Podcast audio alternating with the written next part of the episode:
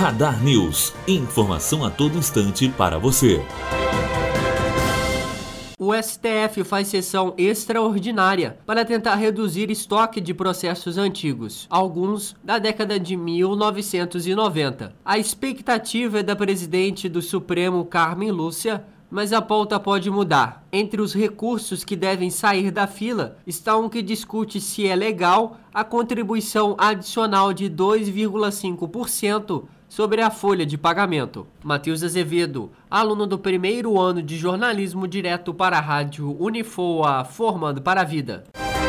Radar News. Informação a todo instante para você.